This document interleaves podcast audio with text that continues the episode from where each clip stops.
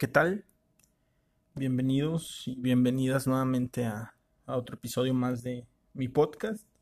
Ya el primer episodio de mi tercera temporada. Estoy haciendo temporadas de 10 porque, no sé, se me hace, nada más sé contar del 1 al 10 aparte. Entonces, debe de ser por eso.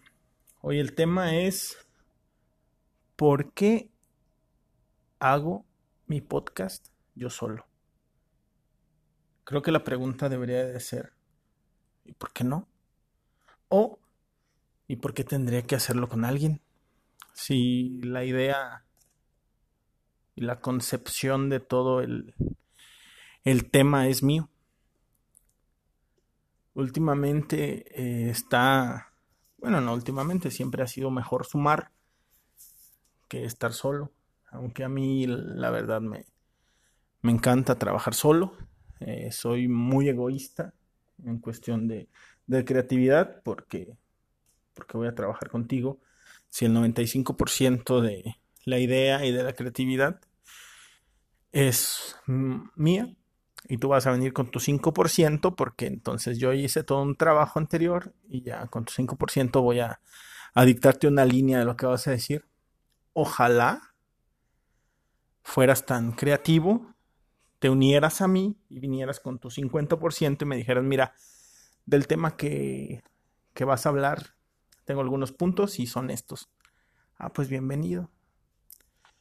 Eh, quizá en alguna parte de, de este podcast, que también si estás, este, que no duermes por saber por qué tengo un podcast, te soy muy sincero. Tengo un podcast porque puedo. Puedo entre comillas, ¿eh? hay veces que es tan fácil esto, que se hace tan difícil, porque pues antes yo me imagino que para tener un podcast tenías que, pues primero tener medios para comprar un equipo, instalar consolas, niveles, tener una frecuencia. Ahora no, ahora bajas una aplicación, la de tu gusto, y te pones a hablar como estúpido, que es mi caso. Entonces, te decía, regresando al tema, no me interesa hacer una colaboración con nadie hasta ahora. Sé que algún día lo, voy a tener que hacer, no por una necesidad, sino porque tengo amigos bastante interesantes que me gustaría que escucharas. Pero también ahorita con, con la pandemia y con el semáforo rojo, naranja, verde y los colores que se vienen, es muy difícil este, invitar a alguien que te acepte la invitación y, y tener cercanía con algunas personas. Si yo hiciera, ah, primero, este podcast está libre de COVID. No tengo puesto el tapabocas porque, te vuelvo a explicar, estoy yo solo. Pero si lo hiciera, sí requiero una que separe todo esto. Hablo del COVID, maldito puerco, maldita puerca. Y también y también este busco un lugar donde hacer mis podcasts. Ahorita lo estoy haciendo en ¿qué te importa dónde lo estoy haciendo? Pero por ejemplo en mi casa no puedo. ¿Por qué? Porque los niños el ruido, porque te vas a aventar todo toda la canción del vendedor del agua o del gas o el güey del pan, del pan de comer, cero política. Entonces te digo, mis planes a futuro, a futuro cercano, es tener un lugar, fíjate cómo cambian las prioridades, en vez de tener un lugar donde, donde pueda uno tener sexo salvaje, uno busca un lugar para hablar estupideces, pero bueno, son las necesidades del ser humano que van cambiando conforme la edad y conforme a los tiempos.